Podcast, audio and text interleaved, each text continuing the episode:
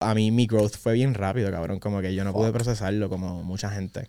Y yo me sentí cabrón, pero a la misma vez fue nerve wracking porque de, la noche a la mañana un millón de vamos- followers. Vamos a hablar de esto, vamos a hablar de esto.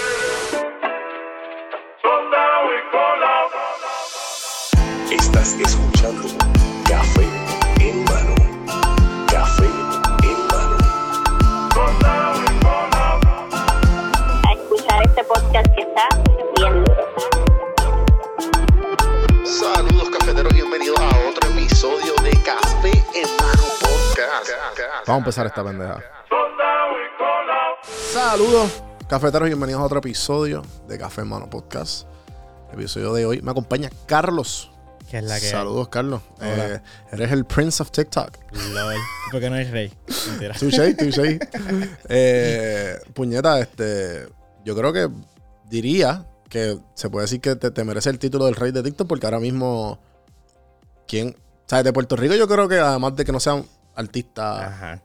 tú eres el más, ¿verdad? Diría yo. I mean, yo no- a mí no me gusta decirlo así, pero. No, pero vamos, ya estamos aquí. Yo te lo estoy diciendo, yo te lo estoy diciendo. Yo solo voy a decir lo que me dijo a mí Dani, Dani Basayo, un, día, como que, ah, tú eres de los TikTok de los que tienen sentido, como que hay muchos TikTokers, pero tú eres de los que tienen sentido, de los que están como que meant to be a TikToker de Puerto Rico. Y yo, Ah. eso podemos decirlo así, porque no me gusta como que echármelas y decir que soy como que No, pero muy bien. Sí, es verdad, es verdad, tienes razón. Y Dani también estuvo aquí. Dani es una dura. yo Sí, en verdad que sí. Y estuvimos hablando tiempo Y es sobre eso, lo- increíble. lo- sobre la comunidad de TikTok en PR. Y en verdad también estuvo, estuvo acá también. Este, Euge. Euge Micol. La amo. Sí, sí, estuvimos aquí, chévere. Este, La conocí de la manera más random en el Mall de San Juan. Me dijo, yo dije, ay, yo conocí a Gale, pero como que súper random. Ah, qué cool. Yo estaba estudiando y ella, hola, mira, yo soy Eugenia. Y yo, claro que sé quién tú eres. Hello. ¿Sabes quién es Eugenia? ¿Sabes? Los dos TikTokers más grandes de PR se conocen randomly en Molo San Juan. Eh, no, pero pues obviamente mucha gente que pues, me escucha, pues eh, no sé cuánto porcentaje de, de los que me escuchan, pues tienen TikTok. Sí. Pero pues obviamente hay una comunidad bien fuerte en Puerto Rico y los últimos dos años se ha desarrollado. Creo Yeah. que, y me imagino que tú sabrás más que yo de esto, pero creo que ahora oficialmente eh, TikTok es un app de millennials. Porque le pasó, no sé, vi un story, no sé si lo viste, No, no lo he visto. que lo vi hace como unas dos semanas atrás, que oficialmente ya este, el 50% de TikTok Son usuarios son más de 30. Anda. Y es como que bien mínimo, ¿sabes? Pero creo que ahora es, sea, se, se llevan como por par de porcentaje, pero ya automáticamente, oficialmente, es más de 30. Sí, porque eso era antes un 50%. Gen Z app. Como que full. chamaquitos era lo que había allí en TikTok. Es que así empiezan todos los apps. Exacto. Así empezó Snapchat, así empezó Instagram, todo hablando de chamaquitos. Porque somos los... Digo, yo no soy Gen Z, yo soy millennial. Y Ajá, ellos son los que igual. saben usar la tecnología y todo como que desde bebé. Que Ajá, nosotros claro. aprendimos como que ya cuando... 2000 años. Sí, ya 2005. nosotros éramos viejos, cabrón. Razer, Nokia. ¿Tú eres qué clase? ¿Tú eres 2000? Yo soy clase 2012. Ya, de yo soy senior. 2010. sí. Ok. Sí, ah, no nos llevamos tanto. No, no, no. Somos millennials los dos. No, pero en verdad que me da mucho placer tenerte aquí porque pues obviamente eh, yo, gran parte de mis invitados, yo pues obviamente lo- los temas que me gustan y a mí me gusta mucho la creatividad y, y- y obviamente el hustle de la creación de contenido. Sí, porque sí, pues sí. yo llevo tiempo ya en esto, como te- estamos hablando fuera del aire y, y- y, pues ver, ver las cosas que haces es como que refreshing verla de un, de un boricua también, ¿me Thank you, entiendes? bro. Lo aprecio mucho. Sí, en verdad que sí. Amo tu contenido también, como que. Y tu voz, tienes una voz de que merece estar en la radio. Mano, y esto, y esto salió bien. Esto me lo- una vez me lo dijeron. La primera vez que me dijeron algo de mi voz fue en la universidad que me dijeron, una profesora de literatura me dice, tú tienes buena voz. Y yo súper nervioso. Lo dijo porque presenté, hice una mierda de presentación, por lo cagado que estaba. Y ella, tú tienes que ser un poco más, este, tienes que confiar un poquito más en ti. pero tú tienes buena voz y buena postura y tú eres, y tú eres guapo. Y yo como que, gracias, I think. Ah, The next se- te Molusco. invito, te invito. Shit. Eh, te, te invito a que vayas al, al- como que a las prácticas de debate. Me invito. Y ahí fue que como que Ahí te puliste. un carajo. Fui a los ¿No? tryouts, nunca hice nada. Ah, ok, ok. El- yo me pulí en el po- haciendo podcast. Ah, ya. Ah, ya. Poniéndome una cámara encima y qué sé yo, pero yo antes mis podcasts eran si- los que los que van al principio, lo que yo hacía era pregunta y me quedaba callado. Pregunta y serio? contestación, pregunta y contestación.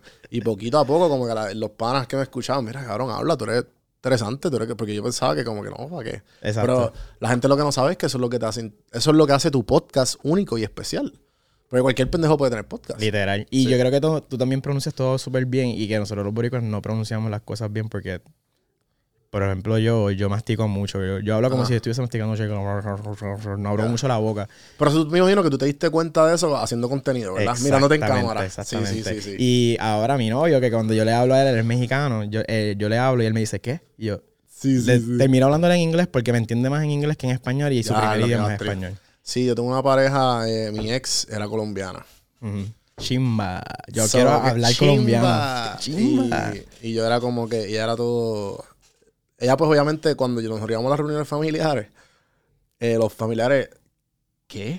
Y ella, yo me acostumbré. O sea, y yo como que, y, ellos que hablan tan bonito, cabrón, y tan decente. Estuviesen llorando. Sí, Parce, entonces, ¿cómo está? eh, ¿cómo es que se llama? Eso tiene el, ellos dicen que nosotros que hablamos cantado, y ellos dicen como si les doliera algo. Ellos. hablan, sí, ellos hablan como si les doliera algo. Como si le dieron en las bolas a los tipos. Parce, ah, No, pero sí, eso. Entonces, pero en verdad que el, el hecho de yo crear contenido fue, el, fue gran parte de mi desarrollo como... Y obviamente hablo bien porque me veía. Y a la misma vez tu, viví tres años allá afuera. Sí. So que habían veces, ejemplo, yo tuve también un, un ex housemate eh, mexicano, pero él era, él era second generation. Ok. ¿Sabes? Que los papás fueron que vinieron y él, y se crió allá. So que él hablaba, más, él hablaba inglés, más, su primary language era inglés. Exacto. So hay veces que me decía, bro, I, I don't, I don't understand. you." Nada. Y él hablaba español conmigo, lo entendía perfecto. Y cuando yo le hablaba a él y yo trataba, yo, puñeta, tengo que slow down, pronunciar todo para que la gente... Te entiendo full, cabrón, porque... eh, ¿Puedo hablar más aquí? Yo no Sí, sé. full. Ok. Porque en escuela de medicina, um, yo tengo muchos estudiantes internacionales. Yo, como si fuese mi escuela, mis eh, colegas son internacionales. Y cuando yo les hablaba español, yo tenía que cambiar mi acento para que ellos me entendieran y bajarle la velocidad, porque nosotros, los caribeños, hablamos rápido con cojones. Sí. Y eso lo aprendí, yo era ignorante, como que yo me sentía al principio insultado cuando me decían, no te entendemos, o tu español no es como el español de los demás, y yo como que, mira, español es español, so tú, Sí, tú con uno- esa. uno lo coge bien persona. Ya no, ya es como que Sí, no, ahora yo, ya yo sé que hablamos bien mierda. literal. Y gracias a Bad Bunny me di cuenta, porque 99% de, nosotros, de nuestro español es slang, es como que, como Ajá. que esas mierdas Sí, así sí. que nosotros decimos. Y me da mucha gracia porque yo me acuerdo la primera, la, eh, eh, el primer corillo de mexicanos que yo conocí allá. No, un- en un jangueo, fueron mis primeros jangueos allá. Ujú, Y entonces esta- eh, conocí a, a- a dos muchachas mexicanas. ujú. Y empezamos a hablar, qué sé yo, y como que empezamos a hablar de, obviamente, de Bad Bunny. Todo el mundo. Pero Bad Bunny no era Bad Bunny. O sea, Ok. Bad Bunny era Bad Bunny recién chambea, ¿me entiendes? Exacto. Diles en Brava. Exacto. O sea, recién salió Dile y todo el mundo estaba Calvito. todavía con DJ Lu- DJ Luyan todavía. Ujú. So, este, ellos como que, ah, no, pues chambea, como que empezamos a hablar, y yo ¿qué significa para ti chambea? Y ellos como que, no, pues trabaja duro, que yo no sé qué, como Josea. Y yo, no. chambea es como que cuando estás así con la pistola. Y ella, ¿qué? Y tú los ves, cabrón, y es bien gracioso. Entonces, eh, parte de mi conversación cuando yo conocí, hispa- conocí hispanos que les gustaba el reggaetón, porque allí yo me di cuenta lo valioso que es el reggaetón Literal. para el resto del mundo y nosotros lo despreciamos. Literal. Porque esa es la palabra, Puerto Rico desprecia el reggaetón. Ahora es que están aprend- aprendiendo a coger pon. We take a lot of things for granted. Como que yo aprendí de Puerto Rico a apreciarlo cuando me fui a med school a estudiar porque yo decía que ¿Qué estado tú estabas? yo estaba, no era en un estado, era en Grenada. Y la escuela está basada en New York y en Grenada. Y entonces, Ah. este, básicamente, el primer año y medio antes de COVID estaba en Grenada y después me mudé para New York. Y ahí entonces como que hice remoto y después vine a Puerto Rico. Ya. Un papelón. Sí, sí, sí, sí. Y nada, el punto es que como que yo antes de entrar a med school, yo era bien ignorante, cabrón. Y, que- y me imagino que todo el mundo cuando está en Puerto Rico vive en en una burbuja que cuando tú estás en Estados Unidos tú tienes que saber decir cosas. Hay cosas que nosotros decimos ofensivas que no nos no damos cuenta hasta que las decimos naturalmente frente a ellos. Y ellos nos dicen, mira, that's not cool. Como que yo Sí, viví sí. Un, un momento que... ¿Te acuerdas que, no sé si tú eras de los que lo decía, pero yo lo decía mucho, como que en vez de asiático decimos chino. Ajá. A todos los asiáticos son chinos. Sí, sí, no podemos sí. generalizar así, cabrón, porque después... Sí, full, full. Eso es, cabrón, ¿no? Y también este... Otra cosa, yo viví en Atlanta. Mm. O sea, eh, 50, y- yo creo que 52 o 58% de la población de Atlanta es negra. Son negritos. O todos. que todo- todos, los, todos mis colegas eran negros. Y entonces ahí yo me di cuenta como que yo me acuerdo, cabrón. Ya lo, brother. Qué incómodo fue eso. Yo estaba, yo, tra- o sea, yo trabajo en call center, so que teníamos, yo trabajo en Fortune 500, que era un big company. Mm. O sea, era- yo no trabajo para ellos, so que yo trabajo en Hyundai, Hyundai Finance. Mm. Y yo trabajo en el departamento de colecturía. Y pues nos dividían en cubículos, super corporate. O sea, que es súper corporativo, ¿sabes? Todo el mundo en los cubículos, tu cubículo, ¿sabes? Y entonces mi equipo, obviamente, todos eran negros. Cabrón, habían como, te lo juro. Y era bien raro porque todos los blancos eran los de arriba. Ah, Y entonces como que las minorías y los negros estaban como Bien que... clasistas, Ajá, sí, sí, sí. Es como que bien marcado. sí, sí, sí.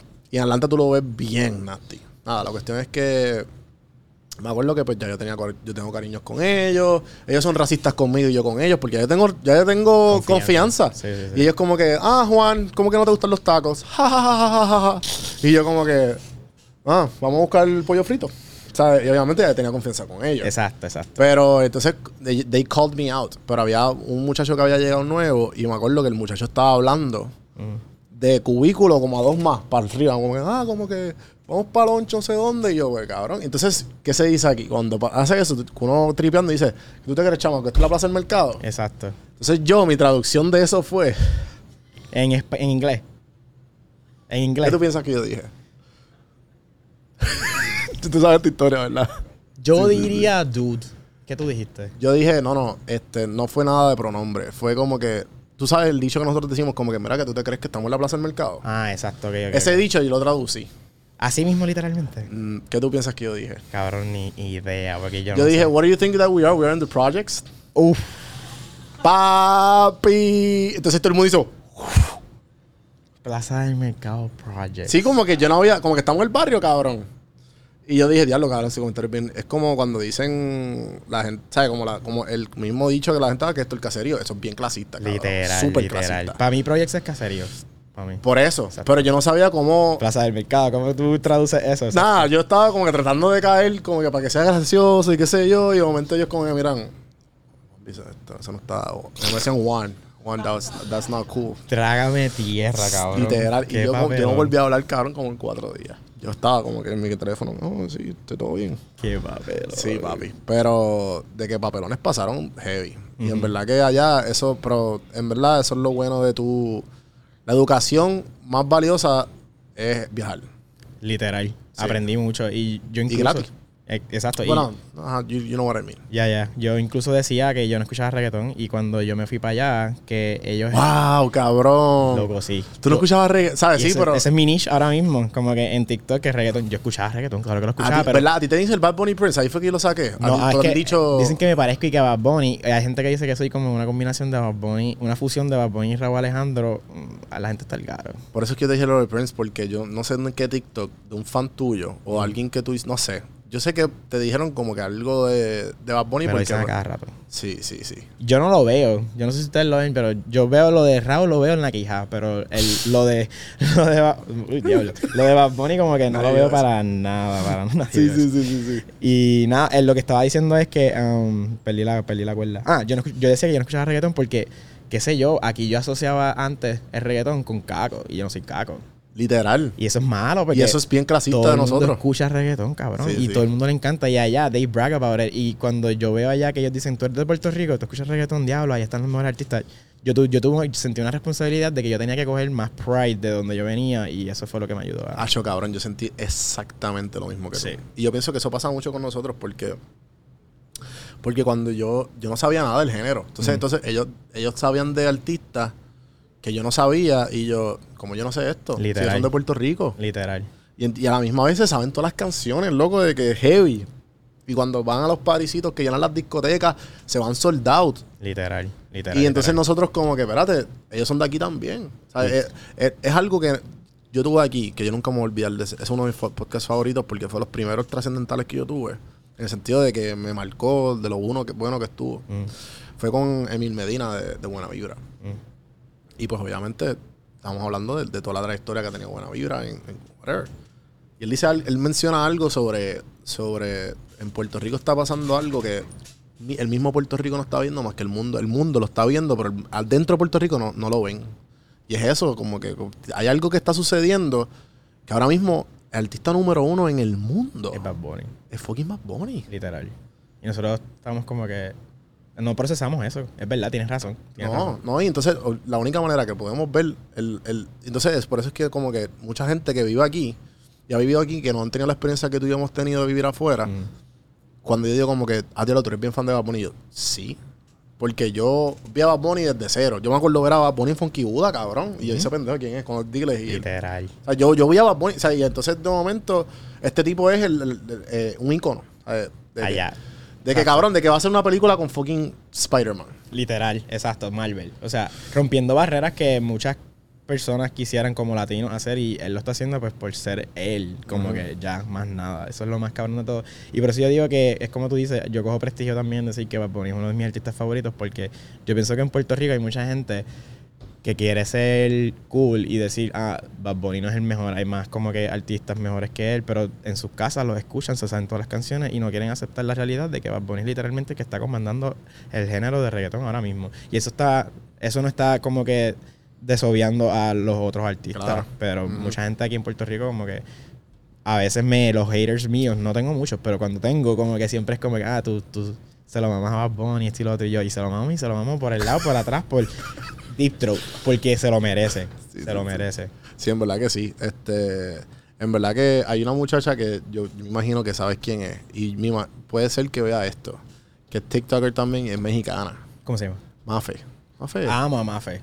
Cabrón, yo amo su contenido porque ella mezcló The Office y Bad Bunny. Y yo como que, ¿qué? Ella es una genia. Y entonces yo creo que tiene su podcast Shoutout también, que se me olvidó el nombre. Sí, Fuck. con. Pero, ¿cómo? Con Joe, que es Exacto. el otro de Ecuador. ¿Te sabes, el- te acuerdas el nombre o no? No me acuerdo el nombre, pero, Pero shout out a shoutout, ellos. síganlo, porque en verdad que el contenido de ellos eh, o sea, está bien cool y, y en verdad te, te pone a pensar como que ella vive allá afuera, ella vive yo creo que en Texas. Eh, O- por allá, Ella vive en- por, por esa área y pues es mexicana.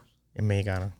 Y su artista, no- o sea, ella se nota que es súper fan de Bad Bunny. Y no es como un grupo, y es que ella realmente es fan de Bad Sí, sí, Bunny. como que- literal. Y como que el contenido de ella es Bad Bunny. y ella sabe todo. Literal, todo, cabrón, todo. literal. Yo me disfruto mucho el contenido de ella. Y, ah, y fíjate, y el contenido de Mafe es un contenido que yo puedo seguir viendo porque no es como que me canso de que siga hablando. Hay otros TikTokers, no voy a decir los nombres, que ya me cansan de verlos porque literalmente se lo maman Ajá. a Bad Bunny a propósito, como que Para buscar pauta. too much. ella no, ella lo mantiene como que en un nivel que es como que la gente lo soporta y puede seguir viéndolo de ella. Y por eso está creciendo y por eso le va súper bien. Sí, brutal. Entonces, para volver a, a lo que estamos hablando de, de que tuviste que, como quien dice, saber dar, saber dársela al mismo género y aprendiste a crecer de esa manera. Sí, Porque ahora es una de las de los más te reconocen por eso. Literal, literal. Como que incluso ni mis amigos, como que esto de, de- de las plataformas, como que yo crecer en las plataformas fue algo que me pasó, un boom, mientras yo estaba estudiando en la pandemia para un examen de medicina y yo era de los muchos que estaba en TikTok, como que absorbía TikTok por un tubo y siete llaves porque se- no, no había más nada que hacer en la pandemia. Literal. Y, Ah, y ah, así yo empecé a consumirlo. No, Sí. a, a no crear. yo no creía nada tampoco. Yo era de los que los veía y ya. Y vi una nena que puertorriqueña que este hizo un video de TikTok y yo dije, "Ah, yo puedo hacer ese video. Y lo hice y se fue, cabrón. Y yo nunca pensaba que la gente iba a querer seguir viendo videos míos. Y yo mismo me creé esta. Yo, yo tengo OCD, so, como, como que cómo funciona, cómo trabaja la mente de alguien con OCD es que cuando algo está funcionando y es algo que tú siempre has querido, en mi caso, yo siempre había querido como que tener, no fama, pero como que be known, de alguna forma Como que Yo- una comunidad. me obsesioné, cabrón. Y yo, no es que me olvide de med school, pero como que pude dividir el tiempo bien y, y crecí en... Yo empecé en mayo, ya para noviembre de ese, de ese mismo año ya yo tenía casi... 2020. Ya yo tenía casi, para ese, para ese mes, yo tenía casi 500 mil followers y después un Vete poquito más al carajo, frente. cabrón, qué cosa loca. Y ahora es manteniéndolo, ahora es manteniendo el following y, y la gente y ahora Sí, es como porque- que me conozcan más. Porque te pregunto, eh, ¿cómo...? Porque obviamente yo crecí en como en tres o cuatro meses. Ujú, Yo llegué como a 100 mil en, en... Cuando se fue un, pri- un primer video viral, ujú. yo dije, ok, pues déjame seguir... Como que mi mindset era growth. Exacto, Pero ahora mi mindset es man- mantenerlo y, y disfrutarme el proceso. exactamente, igual, same. Ok. Seguimos aquí. Pero. ¿cuándo fue que tú llegaste al techo de como que este es mi pick y de momento, pues, porque hay un momento que como Que que, tú te sientes como que... estoy estancado, eh, estoy estancado. sí. En el Eh, plateo, en el plateo. Cuando... Porque mi trayectoria fue siempre mu- música, desde el principio, bailando. Era más antes, más... Cabrón, tus videos tienen como 18 millones de views, cabrón. Ay, cosa claro. de loco, cabrón. Algo que yo no 9 lo pensaba. yo no pensaba. Y... Pero esos videos como que al principio eran más de baile como que hispanos en general porque yo, soy, yo bailo, yo soy un bailarín. Ah, ok, y ok. No sabía después hice uno de Bad Bunny y ese fue el que me cogió un poquito de auge aquí en Puerto Rico porque decían que, que me parecía él, cosa que yo no yo, yo seguía ahí como que feeding on that. Sí, porque tú no es que te pareces, pero te, te- tenías el, el estilito, ¿verdad? También dicen que tengo el estilo de él. Y yo siempre he sido alguien como que, que fashion driven. Y Ya, pues, ya, ya, tú sabes que Bad Bunny viste cabrón y no le importa un Ah. carajo tampoco. So, muchas cosas como que coincidían. Y eso sí, yo creciendo, eh, creándome una, una audiencia y después yo empecé a hablar de Puerto Rico porque mucha gente quisiera ser como nosotros, puertorriqueños. Tienen- tenemos la dicha de poder decir que somos boricuas y I, I own that now. Y después de ahí, eh, cuando llegué al millón. Cuando llegué al millón yo me sentí como que ¿A cuándo I fue did esto? it. Esto fue como... Sí, porque será, me febrero. imagino, pero febrero de este año. Febrero del año, no, del, no era ni un año todavía de, yo haber hecho Damn, TikToks. bro. So, a mí mi growth fue bien rápido, cabrón. Como que yo no pude procesarlo como mucha gente. Y yo me sentí cabrón, pero a la misma vez fue nerve wracking porque de, la noche a la Espera, mañana un millón de vamos- followers. Vamos a hablar de esto, vamos a hablar de esto. Porque me pasó algo similar. Ok. So, ¿cuándo fue que tú, que tú te diste cuenta, ah, espérate, this is real? Como que, porque un- uno empezó a verlo como un número. Exacto, exacto. Y de momento tú llegaste a medio millón. Sí, ¿Cuánto se tardó? Eso fue como En meses. tres, cuatro meses. Sí, algo así. exacto, sí. sí. Y, y después, pero tú lo veías como que, ah, damn, I have a community, I have a, como, ah, cool, a fuego. O tú dijiste como que, porque me imagino como que, puñeta, llega a medio millón, yo puedo vivir de esto. Ajá. Y tú dices no como que, puñeta, pues que esto de Med School está mierda, cabrón, yo no voy a seguir aquí. Cuando llegué al millón, ay, cuando llegué al millón fue que lo vi de esa forma, como que dijiste al final, que como que mira, I can, I can actually maintain myself haciendo esto, como que puedo generar muchos ingresos. Y después me llegó mi manager y ahí se sintió más real cuando llegó mi manager, cuando recibí un hate bien cabrón por hablar de Selena Gómez y ni siquiera hablar de ella, hablar del marketing, este strategy del, del equipo de ella. Y se me olvidó que Selena Gómez es básicamente la number one fan de las latinas, la diáspora, como que porque ella representa muchas de ellos y de ellas y de ellas. Este, y ese hate que yo recibí fue lo que me hizo eh, darme cuenta que yo tengo que tener cuidado de lo que yo digo, lo que yo hago, porque Sí. estoy impactando a una comunidad. Y lo que es mi opinión, ellos lo cogen bien en serio. Y ahora entendí, obviamente me fui en un viaje pensando como que ahora entiendo a, las celebri- celebridades cuando se restring, cuando se they re- re- restrain themselves como que de hablar de algunas cosas porque es como que la gente lo coge tan en serio. Cuando ellos te admiran y como que te aprecian y ellos quieren que tú seas, que ellos, ellos quieren que tú pienses como ellos. Y si tú lo piensas como ellos, cabrón, tú te jodes. So, yo recibí death threats, yo recibí como que amenazas de... Y, y lo que yo dije fue que Selena Gómez no es alguien que siempre owned her latinaness. Ella nunca la... No, she's lo a. Disney kid. Ex- y no solo eso, como que ella fue criada por su mamá italiana, so su mamá no es latina, el papá es el que es, es latino y ella nunca se crió con el papá. Ella una vez como que ve que la latinidad es importante para ella y para su career, Brand, lo utilizó a su favor, que eso está bien porque tú eres latina, tú puedes hacerlo. Si alguien lo puede hacer es una latina. Pero ¿qué pasa? Que cuando tú lo estás haciendo para generar ingresos y no lo estás haciendo por tú mismo que, querer saber de tu cultura, ahí es cuando yo tengo un problema y ahí es como que yo soy siempre, Mm. yo siempre he sido un advocate, como que yo siempre he sido alguien que habla, so- dice su, lo que piensa y no le importa y puede herir muchos sentimientos de personas, pero...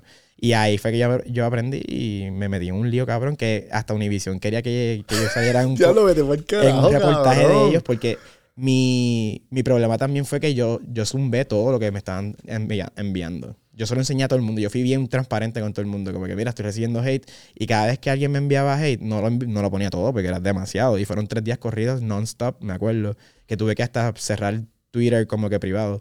Y yo, posteaba. decir. Yo posteaba, eran voice notes, eran fotos, amenazándome, sabían mi dirección, decían que iban a ir a mi escuela de medicina a decir que yo estaba, que yo estaba haciendo esto, me querían boicotear, me querían cerrar la cuenta de Instagram. Todo eso yo lo posteé y cuando Univision se enteró, esto es básicamente eh, cyberbullying. Y obviamente yo, yo, yo soy mayor, yo tengo 28 años, so yo pude manejar eso, pero me puse a pensar, si es un chamaco de 16, de 15 años y está recibiendo usted esta... no sabe cómo manejar esta situación y están diciéndole que se mate, se puede matar. Full. Por eso fue algo como que yo dije, mira, pues puedo hablar de esto, pero después dije, vamos a, a calmar y no quiero como que, que siga regándose más porque sentía que iba a recibir más hate y la gente se enteraba más todavía y pues le bajé, no, nunca hice reportaje, pero se calmó todo y volvimos a la normalidad. Pero, y todo esto como que fue simplemente como que le dejaste el tiempo que te diera. el- Le diste tiempo al tiempo y Le di tiempo al tiempo, sí, literal. No, I didn't feed on it. Ya. Sí, sí, pichaste full. Piche, pero eso me te- fue traumatizante, cabrón. Ah, yo me imagino, brother, porque es que no, no, no llega, o sea, lo mío, el hate que yo he recibido fue cuando empecé lo del gym. Que han sido como que gente como, ah, este cabrón está gordo y, y está diciendo a la gente que vaya al gym. Y yo, no estás teniendo el punto. ¿sabes? Lol. O sea, ¿me entiendes? Como que pi- piensan que yo esté como que fucking eh, Thor. Para que, pa que puñeta o Chris Pratt, para que yo puñeta esté. Sí, sí. que, porque puedo decir que vaya al gym. Not, not the point. Ya, exacto. Pero. Y también hate ahora. Tengo mucho más light en lo que digo y lo que hago. Por ejemplo, yo dije, yo dije públicamente que no estaba bebiendo. Y después entrevisté a Audi y dije como que, cabrón, yo uso cannabis. Como que, sí, mucho más saludable que whatever.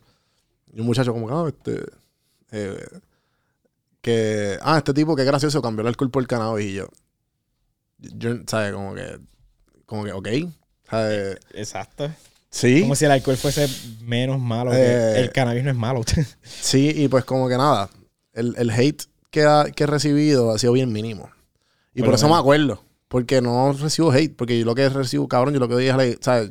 Buenas vibras. Yo doy buenas vibras y punto. Yo lo que quiero, si yo voy a estar en las redes, cabrón, yo para que tú te sientas bien, no es para que... Igual que yo. Sí, igual sí, yo. como que para que you have a, a nice time, maybe te, te, te, te deja algo que pensar y todas las cosas que yo hablo es como que de- como que yo detesto todo lo que es negativo porque pienso que no hay, no hay tiempo en la vida para No. tú, para tú pensar mal. Eso es time consuming y para qué. Exacto. Y eso después se queda en la internet para toda la vida. No, forever. So que yo trato de que siempre ser lo más honesto posible. Y pues obviamente, como tú dices, la gente me di cuenta ahora que pues que lo que yo ahí digo y hago tiene, Tiene consecuencias. importancia y consecuencias. ¿Sabes? Porque uno lo piensa, uno, uno lo dice y uno lo piensa y como que sí. Pero hasta que cuando, uno pa- cuando pasa de verdad, tú, fuck, bro. Literal. Como que, ¿y te, te acuerdas cuando la primera vez que te conocieron? Que me conocieron. Como que la calle. Claro, cacho, ¿cómo olvidar? ¿Qué pasa cuando fue aquí Eh, o allá? Fue. Fue, actually fue en Arkansas. Yo estaba viviendo en Arkansas por un momento después con mi mamá, que mi mamá vive en Arkansas. Son otra historia para contar después. Ajá. y. Y. Ya que- en Arkansas, que- cabrón. En cabrón, medio de la nada. en el medio de nowhere que me, re- me reconozcan. Eso fue lo primero. Y después en Puerto Rico, cuando fui a ECO, después de la pandemia, no, no había ido a ECO hasta ese momento. Y TikTok era el boom en ese momento que yo fui a ECO. Es la primera vez que voy. Y literalmente yo caminé por ECO y yo sentía que yo estaba como, tú el- sabes, las películas de Mean Girls cuando caminan ellas y, y en cámara lenta y todo el mundo está así. Acho, yo me siento así, cabrón, cuando, cuando voy al, cuando voy al Watusi. Cabrón, yo siento que todo el mundo me está mirando. Y así, y no, es que cabrón, los whispers. Ese es Carlos de TikTok, ese es Carlos de TikTok. Cabrón, y no lo escucha, cabrón. Y yo como que, estos cabrones que yo no estoy escuchándolo. Pero yo, yo no soy... Yo tengo un bitch face, pero yo no soy bicho ni nada. Soy yo me así, yo me hice el loco. Yo seguía caminando sí, como sí. si nada. Y cuando me pararan, pues entonces les hablaba. Si no, no, no les hablaba porque tampoco yo, yo voy a brag y qué sé yo. Yo nunca digo que soy TikToker, by the way. Como que si tú me preguntas, yo soy content creator. En la vida me vas a tú ver en un video diciendo, Carlos dice que es TikToker. Nunca. Sí, sí, yo también. Yo como que la palabra influencer. También. La aprendí a, a Eh, respetar ahora. Sí, porque también hay una diferencia con, que la aprendí con el tiempo de la, la palabra influencer se confunde con la palabra attentioner. Exacto. Está pues los attentioners que lo que buscan es atención y los influencers que pues cabrón lo que están haciendo es contenido de influencia. Exacto, sí, influenciando de alguna forma, de alguna sí. forma u otra.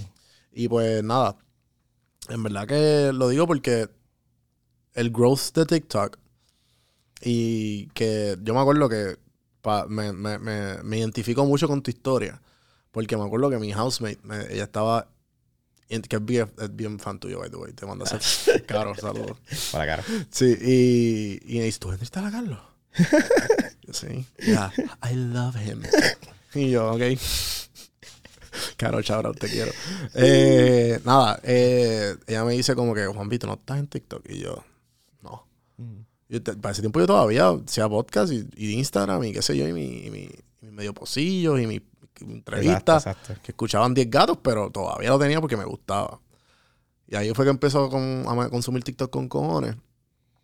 Y, y después fue como que empecé a hacer contenido a lo loco. Mm, Hasta que fue que cogí el piso de lo, como que lo- los quotes. Y dije, pues, ah, yo, vi el, yo vi el tren y yo dije, yo no he visto ningún hispano hacer esto. exacto. Y yo dije, cabrón, I'm gonna do this, pero con las frases que a mí me gustan.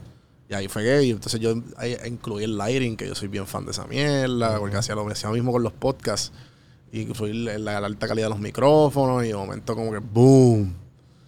Pero la cuestión es que de momento llegó a 50 mil en unas dos semanas y yo, cabrón, this is all I've been waiting for. ¿Me entiendes? Como que tú no, como que dice, como que uno, en el sentido de que no es que es fama, porque por lo menos yo que llevaba tiempo, era como que ahora tengo something para vaquearlo. A purpose. Y pues el, el todo eso, como que no solo el purpose, porque el purpose yo lo tenía, pero yo no tenía el- la audiencia. Ah, ya, para, ok. ok. O sea que cuando llegó a este audience, que no, que no es mi audience de podcast, es mi audience de los fucking reels, Mm, ahí es que como que empiezan a transferirse a, a Instagram. ok. Y pues poquito a poco como que fue como que todo lo que yo había dicho que por, ya yo sabía hacer un podcaster. Yo no sabía ser un influencer de como que, damn, bro. Ahora todo el mundo, todo lo que tú dices. Vale. eh, sí, como que obviamente siempre ha valido, pero me entiendes. Ahora es que tú entiendes lo que realmente está detrás de todo el trabajo que has hecho. Exacto. Pero algo que me han dicho que maybe, no sé si lo tienes consciente en la mente, pero si deseas alguna familia en algún futuro, o simplemente para ti y para, y para tus seres queridos, claro, hay contenido con cojones que pueden ver. ¿entiendes? Literal, literal. y que pueden virar para atrás. Por ejemplo, si tú tienes hijos, yo tengo hijos, cabrón, y de momento como que, mira tu papá ahí. Era que, era que, ¿me entiendes? Como que eso es algo que no vemos porque this is gonna be here forever, a menos que pase una catástrofe bien cabrona como Max. Sí, pero no vamos a entrar en eso. También yo, I go day by day, aprendí a hacer eso también, porque yo siempre era alguien que planificaba como que más allá y dejé de hacer eso. Me imagino porque, pues, eh, you, por, o, sea, o sea, estoy asumiendo y corrígeme. Como que tú, si estás estudiando medicina, pues tú te ves como ya, como, ah, mira, pues, esta es mi carrera. Exactamente. Esto es lo que yo voy a hacer. Yeah. Entonces, de momento pasa esta, this great thing que you're very good at. Thank you. Y, cabrón, eh, me imagino que son life-changing moments que tú como que, fuck, ¿qué voy a hacer? Cabrón, mi pan- la pandemia fue lo peor y lo mejor que me pasó porque me di cuenta de un lado que siempre estaba dentro de mí que no saqué hasta que pasó la pandemia por obligación lo hice y aprendí eso mismo lo dijiste you hit the nail este porque fue algo como que yo no sabía cómo manejarlo y entré en una depresión entré en muchas cosas que yo pensaba que no me iban a pasar nunca. Incluso en medicina, I failed for the first time en medicina. Todas estas, todas estas cosas que estaban pasándome, a la misma vez que me está pasando algo bueno en las redes sociales, yo no sabía cómo diferen, como que ma- manejar la situación y yo entré en la mala, en la mala, mala, mala. Y lo más gracioso es que mientras yo estaba creciendo y todo este growth y me fue cabrón en las redes sociales, yo estaba pasando por mis peores y nadie lo sabía. Más que mis amigos o mis familiares y ya. So, eso es la otra cosa, ese es el otro lado de- del lens que uno ve. Vi un, un reel que tiene que ver mucho con esto de, ¿cómo se llama este muchacho? El de Ed Sheeran. No, me- no me acuerdo dónde lo vi, fue un, como un round table que él estaba. Y él estaba diciendo que me chocó porque como que tienen algo de razón y es eso mismo, que él estaba diciendo como, mira, yo uso las redes, yo uso mi Instagram para promocionar mis canciones, para más nada. Si tú ves a alguien que solamente pone un selfie y no tiene absolutamente nada que promocionar, they just want a- acceptance and they want, ¿me entiendes? Como que se le quieren, quieren sentirse bien por el día. Exacto. Y esa perspectiva de como que, damn, yo no lo había visto de esa manera porque todo el mundo critica las redes, las redes, las redes, las redes, como, ah, lo malo, lo malo.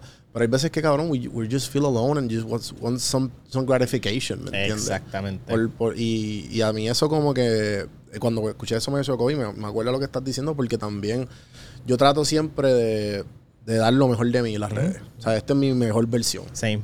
Y, y pues obviamente hay que hablar de, lo- de las cosas malas, pero también por eso es que tengo este espacio para hablar con gente que está más o menos en la misma onda que yo. Y como que, mira, esto no es todo pillaje. O sea, this is not all pretty. Exacto. Eh, porque hay también cosas nasty, pero para eso, para eso son estas plataformas, para, para, para que la gente aprenda de los que están... Simple, yo, yo, lo, yo, yo lo que veo de esto es como, como que uno, la comunidad te quiera conocer más. Y dos, a la misma vez, tú no sabes quién necesita escuchar esto, que, damn, esa persona está ahí. Literal. Y originalmente yo hice este podcast porque a mí siempre cuando chamaco, ma- yo me acuerdo cuando, cuando paré de ver la NBA, yo era bien fan. Y yo glorificaba a los jugadores desde chamaco. Yo me acuerdo que vi Space, vi Space Jam y vi Michael Jordan y yo, yo quiero ser. y yo, puñete, este cabrón está jugando con Box Bunny. Y yo vi eso en Kindle, cabrón, y eso se me quedó. Y yo siempre glorifiqué los, los- como que los basketball players. Hasta llegar a un punto que, que me dijeron, yo me acuerdo que un muchacho que hablé, un amigo mío, como que me empezó a, eh, como que a despedazar las decisiones que la, hubo ese jugador, creo que fue LeBron o Kobe o algo, para llegar a esa decisión. Y me lo despedazó tan humano que yo dije, ah, espérate, igual que nosotros.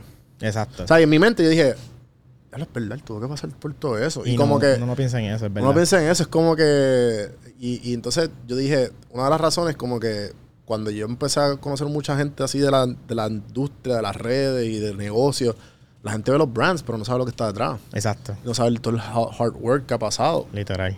Y por eso este está el espacio, que como que, mira, esta es la persona que es igual que tú, pero obviamente esto, they're very good at this, ¿me entiendes? Exacto.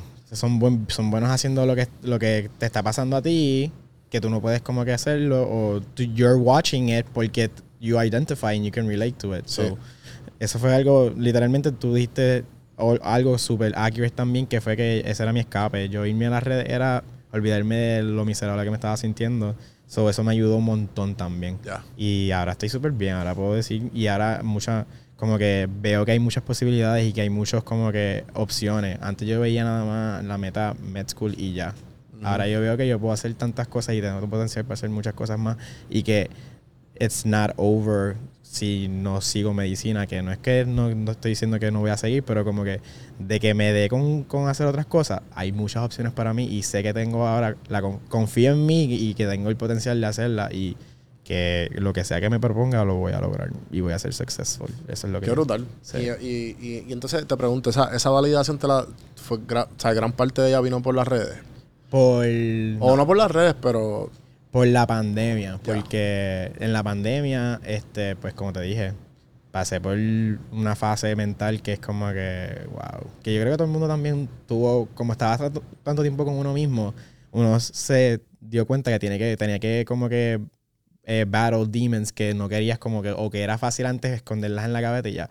Y cabrón, yo tengo general anxiety disorder, tuve depresión por un largo periodo, este, diagnosticado ahora con OCD y lo digo con orgullo porque literalmente yo me sentía al- alguien antes que estas cosas como que te, te, te hacían una persona menos o, o más. or you're ashamed of it y no Ujú. puedes hablarlo. Y Sí, eso sí. es algo que, que durante las redes sociales me di cuenta, ah, cuando estaba haciendo esto en las redes sociales, me di cuenta que mucha gente vive de esta misma forma también, pero no- lo que pasa es que vivimos en esta imagen que queremos aparentar y no queremos dejarle saber a la gente que estamos mal y que nos pasan cosas como les pasan a ellos porque que nos creemos que somos intocables o somos perfectos. Y yo creo que la toxicidad de la generación este, hispana y latina también creó esa mentalidad de que tú no puedes ir a, psiqui- a psiquiatras, tú no puedes ir a psicólogos, tú no... Sí, es un tabú. Tú puedes manejar la situación, tú no tienes que ir a donde alguien a que te diga lo que, lo que tú necesitas hacer.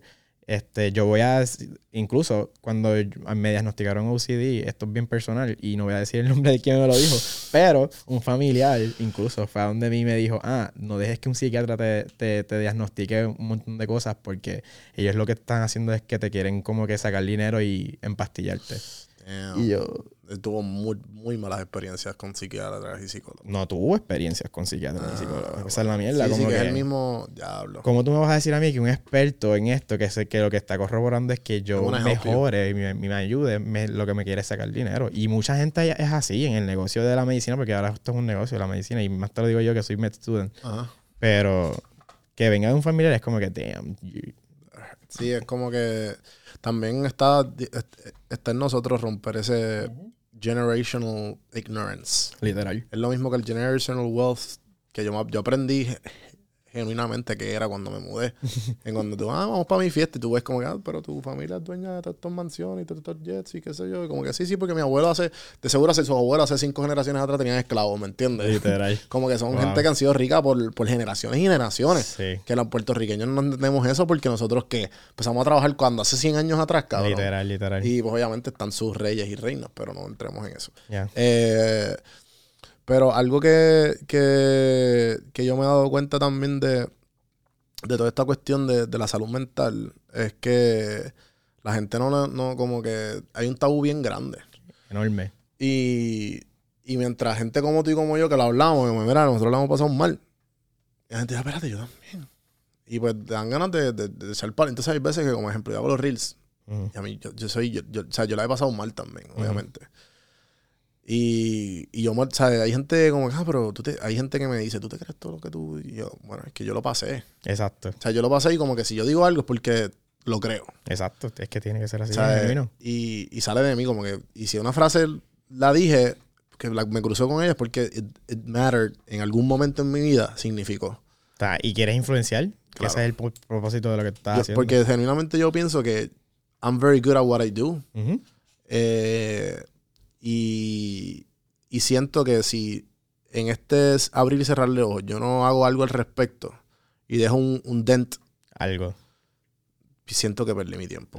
Eso mismo es lo que estoy pasando yo ahora mismo. Literal. Está- en esta fase estoy yo ahora mismo.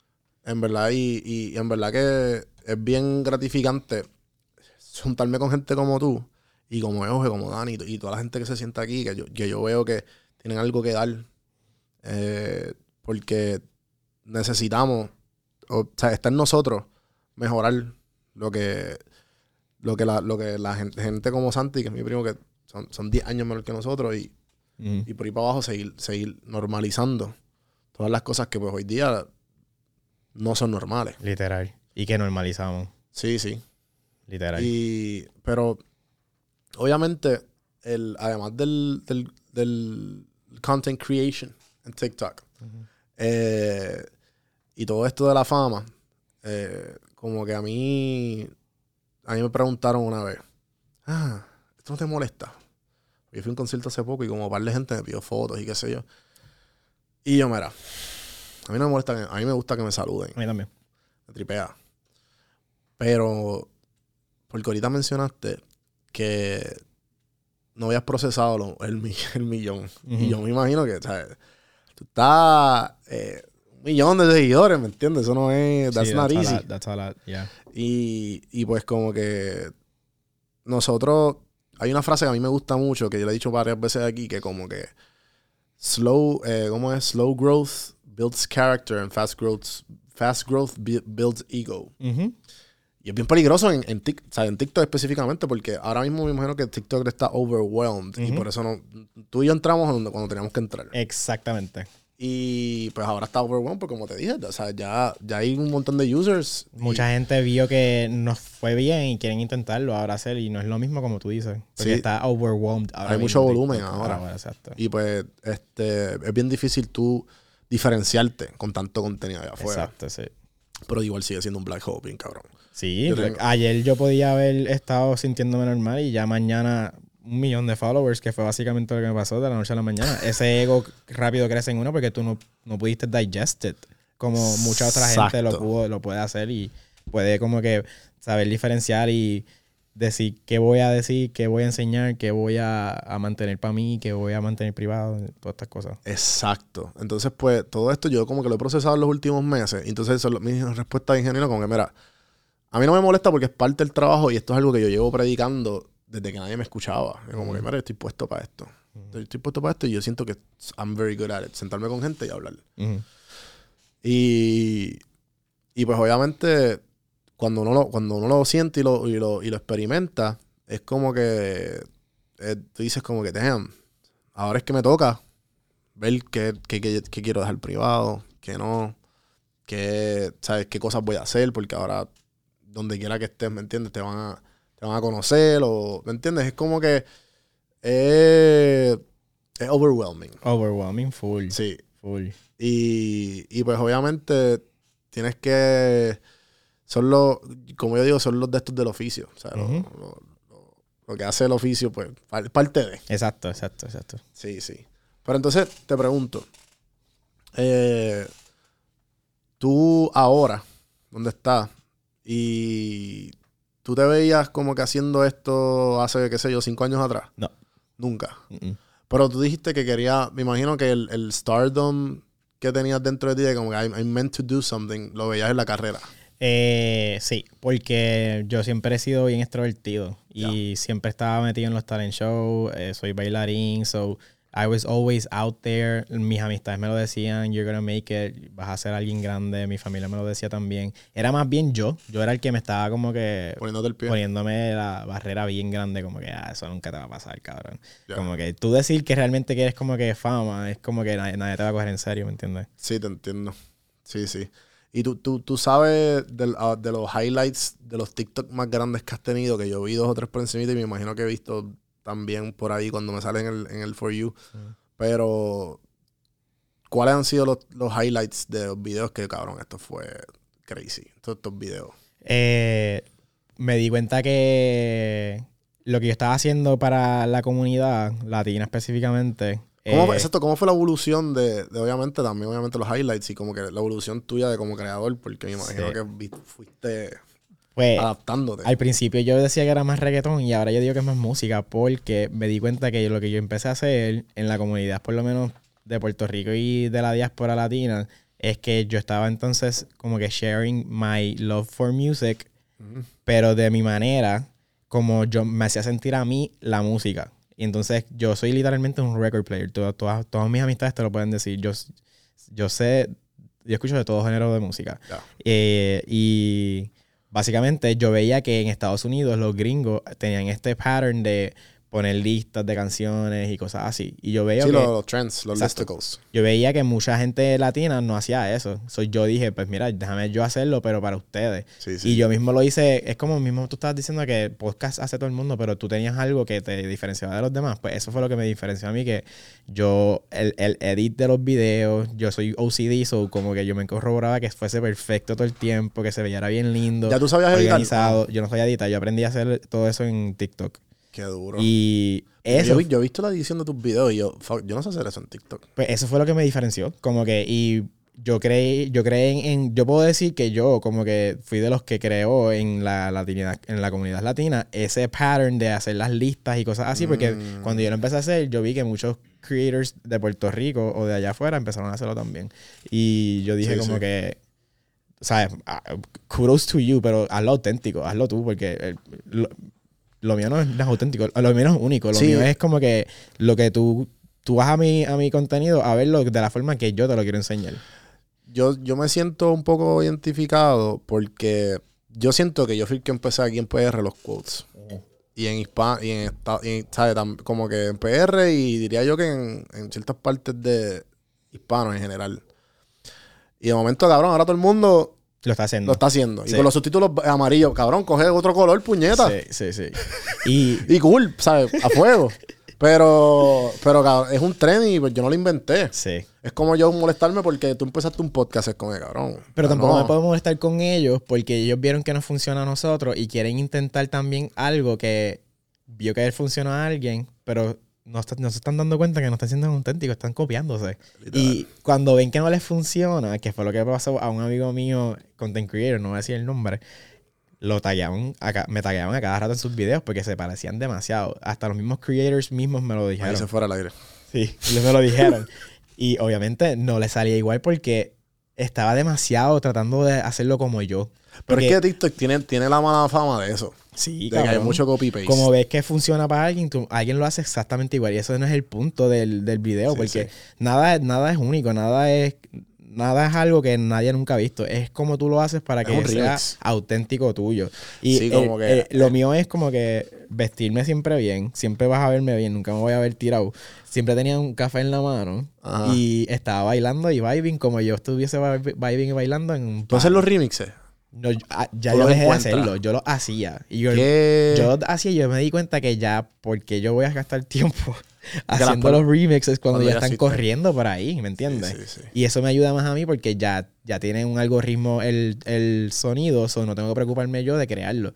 Y mucha gente, fíjate, yo pensaba que yo iba a recibir hate por eso, porque yo, yo pensaba que la gente iba a decir, ah, si tú lo que estás haciendo es usando sonidos de, otras- de otras personas y básicamente haciéndolo como si fuese tú y yo. No, pero hay veces, hay I veces never que tú- owned that. I never. Exacto, exacto. Nunca dije que era mi sonido. Mucha gente lo conseguía por mí, pues porque ese era que salía en tu For You page. Y por eso mismo yo no me siento ni mal. Porque mucha gente hace eso. Hay una... Hay, una, hay un documental que se llama Exit Through the Gift Shop. ¿Lo has visto? Pues es de este artista que como que hace un remix de muchos murales y muchos artistas y como que termina haciendo su propio arte. Y también hay otro libro que se llama Stealing Like an Artist, que es bien bueno, que habla de eso mismo. Habla de cómo, la- cómo los diferentes tipos de cosas te influyen y cómo tú no sabes cuando tú haces las cosas sin saber que son cosas de las referencias donde tú las sacaste. Por ejemplo, eh, al intro de este podcast, y esto nadie lo sabe, estoy diciendo aquí ahora. A mí me gusta mucho la serie Californication. Ujú. El intro, no sé, ¿sabes cuál es? Sé cuál es, pero no lo he visto. El intro que- a mí me gustaba mucho. Tenía mucho 8 film y se veía como que bien. Y cambiando muchos tiros y él como que así. Y yo dije, yo quiero que mi intro sea así. Eh, Eso, eso- exactamente. Y yo dije como que, ok, pues yo voy a hacer eso mismo con un BTS. De, y ahora el que ve el intro y los pone lado al lado, yo le dije al, al videógrafo, yo quiero este intro, pero con los tiros que tú y yo hicimos. Exacto. A nuestra manera. A su manera, exacto. Y eso se llama stealing like an artist. En el sentido de que no te estás robando, pero estás haciendo lo- la inspiración es de ahí. Exacto. Entonces yo creo que a la misma Rosalía, eh, ella misma dice, mira, hice un playlist de todas las canciones que, me inspiraron para hacer álbum. Motomami. Es genio. O sea, Cabrón, y tú ves que es flamenco, de urbano, de todo. Entonces tú ves esas cosas como que... Hay unos trends que yo digo, cabrón, es que yo quiero hacer esto a mi manera. ujú. Yo vi, ya, yo, cabrón, yo me, yo me disfruté tanto ese trend porque yo soy bien fan de Star Wars. No sé si lo has visto, el de... lo he visto. Yo, esa es el, otra que, el, mierda. que tú ves, el que tú ves para el horizonte y que se quedan así mirando la espalda. Ah, sí, sí, sí, sí, sí, sí, ya, ya, ya. Y yo dije, acho cabrón, yo tengo que hacer esto porque es tan funny porque yo, ¿sabes? yo estoy soltero y pues en el dating life uno pasa, el ghosting pasa, de momento estás hablando con alguien, de momento no, ¿me entiendes? It's common. Yo dije, I need to do this. Pero yo dije, yo lo voy a hacerlo a mi manera. Exacto. Yo voy a sacar la cámara con el lente, con la luz, con el backlight y lo voy a hacer bien bellaco, ¿me entiendes? Y pues yo lo hago a mi manera.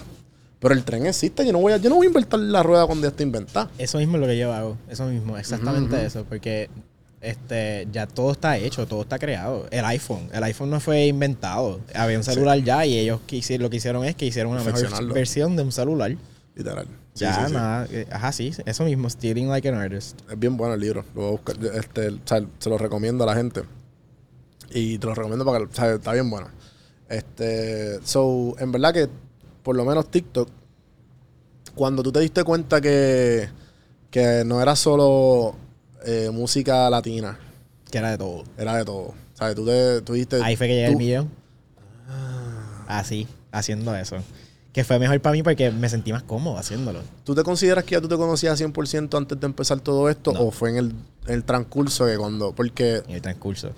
Porque cuando yo empecé a hacer contenido, yo hacía como que si me gusta a mí, y esto lo aprendí de una serie que me gusta mucho, que fue la que me inspiró a, a todo esto creativo, fue Mad Men. Ok. Y pues le decía a la, a la copywriter, a Peggy, le decía como que, ah, si, si tú quieres vender un buen producto, tú tienes, escri- te- y no sabes, no tienes idea, escribir una carta a un ser querido, vendiéndole el producto, porque es tan bueno, a alguien que tú quieres. Y de ahí, pues, como le estás hablando a alguien de confianza, de ahí tú vas a sacar ideas. Ese es uno de los trucos que aprendí de la serie. Y pues yo como que yo dije, pues, si yo voy a hacer un podcast, yo voy a hacer contenido que yo escucharía. Exacto. Porque tarde o temprano, yo soy un nicho. Exacto. Yo soy un avatar. Exacto. Yo me voy a dar clic. Pues yo siempre es como que, Mike, el content... Y entonces me di dando cuenta de que toda esa gente empezó a darle el like. Y después por ahí como que empecé a evolve. A mí fue que yo nunca me traté de copiarme, yo nunca traté de hacer algo como los demás. Y cuando yo solo estaba haciendo lo que yo, lo que tú mismo decías, que lo que yo ve- vería de que yo- lo que yo haría, que yo mismo me puedo sentar a verlo después. Y cuando era tanteo y error, como que si veía que no me funcionaba, pues seguía tratando cosas. Y cuando hice la música en inglés por primera vez, las listas de canciones de música en inglés, yo pensaba, nadie le va a gustar esto porque ellos están acostumbrados a verme perreando hasta abajo.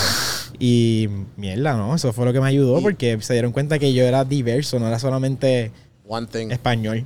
Y creo que me ayudó porque me ayudó también a expandir más como que followers de otros lugares. Tengo de Filipinas, tengo de España, tengo Qué de, loco, cabrón. de todo el mundo, cabrón. Y es una ¿Nunca cosa has bien pensado cool. ya como que al nivel que tú estás, tú puedes hacer appearances? Pues sí, lo pensé una vez, pero como que estoy, eh, yo es que a mí me gusta estar ser down to earth y yo pienso que esas cosas así son más bien para el ego de uno y para Sí, como que hacerte sentir más como que ah, soy bien famoso, qui- quiero hacer esto en este lugar para que la gente se tome fotos conmigo. Yo no soy así, a mí no me gusta eso. si yo voy a conocerte, yo te voy a... Por eso es cuando me paran, yo siempre me, me paro y corroboro sacarte tu nombre, como que tomarme una foto y hablarte. No solamente la foto y ya. Yo tengo mucha gente, creators como nosotros, que les molesta que vayan a pedirle fotos. Y ca- cada, cual con su opinión y, y respeto, pero es ponte a pensar, cabrón, como que ellos te, lleva- te, te llevaron a donde tú estás ahora. Como tú, lo mínimo que tú puedes hacer es por lo menos dar, sonreírle, darles un abrazo y tomarte una foto con ellos. Sí, yo. Eso que dices es bien curioso porque yo. Yo, por ejemplo, a mí me han cogido un par de veces bien desprevenido. Eso, eso es otra cosa, sí. Y yo, como que. Yo quiero darle buena vibra. Pero me cogen desprevenido. Y yo, como que sí, claro, ¿sabes? La foto y qué sé yo, pero. Cabrón, es que me han cogido una. ¿sabes? Sí, una te vez me cogieron en la placita, como a las 2 de la mañana. Y para colmo, yo no estaba. Yo estaba sobre porque no estoy bebiendo hace unos meses. Mm. Pero. Pero ellos no. Y tú estabas privado. Y Como yo estaba como que en mis amistades, en, mi zone, tratando a poner todo, ah, todo boqueta. Eso y de momento, excuse me. Y me interrumpieron el grupo y yo, claro, sí, me la doy, que sí, la foto y como que. Pero como que hay veces, y como ellos están metidos en palo, cabrón, pues tú como que. No les importa. Sí, yo le digo que. Ahí eso, eso te entiendo, porque eso es como que saber boundaries. Hay que tener boundaries. Si, si y estamos- respeto, hay que respetar. Por ejemplo, cabrón, un día yo fui a la playa este y veo que después me meto a Instagram y me meto a los DMs y veo que me cojón de tomaron, gente- no, me tomaron una foto en la playa. Y después cuando yo veo la foto, yo, mira, agradecería que como que no me vuelva a tomar una foto. Como que porque fue como tipo paparazzi. Y si yo estaba como que... Si se le estaba pegando a alguien, cabrón. Y si yo estaba como mi chillo. O sea, o sea, tú quieres saludarme, tú quieres que, que tú me ves, tú ve a donde mí, pero no me tomes fotos porque yo... A mí me ay, hicieron eso, cabrón, en, los Sector Games, hasta la semana pasada.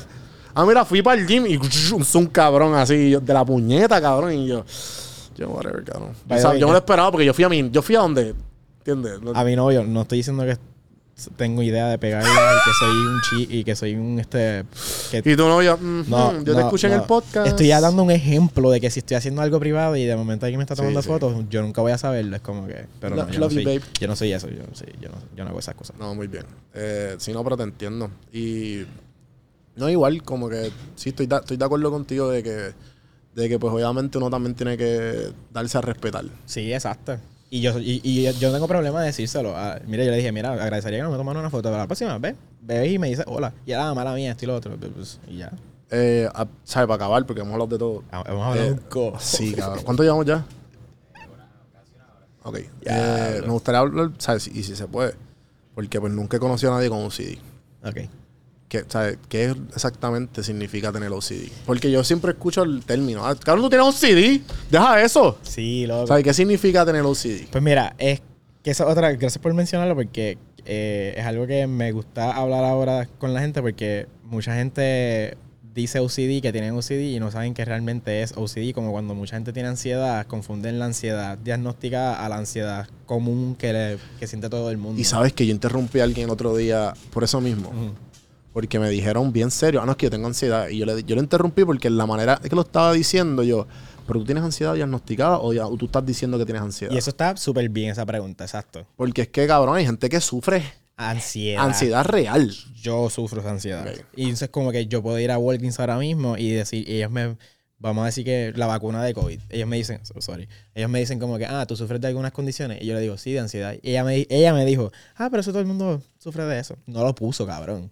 Porque es, están literalmente minimizando una condición porque Ya. es algo que en la sociedad, pues todo el mundo, ah, estoy en depre, como que cosas así. Por eso me gusta hablarlo porque es que me gusta que la gente vea cómo funciona realmente. Y por eso yo creo que yo quería medicina, pues porque psiquiatría fue algo que siempre me interesó, la neurología es algo que siempre para mí es bien, fue bien interesante.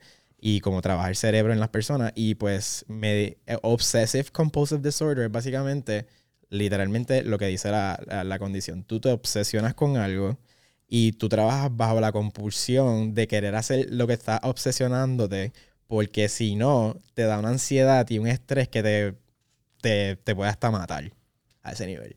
So, yo trabajo mucho tiempo, muchas veces, este, ejemplos de cómo mi OCD se, se manifiesta, el mío es cognitivo, el mío es mental.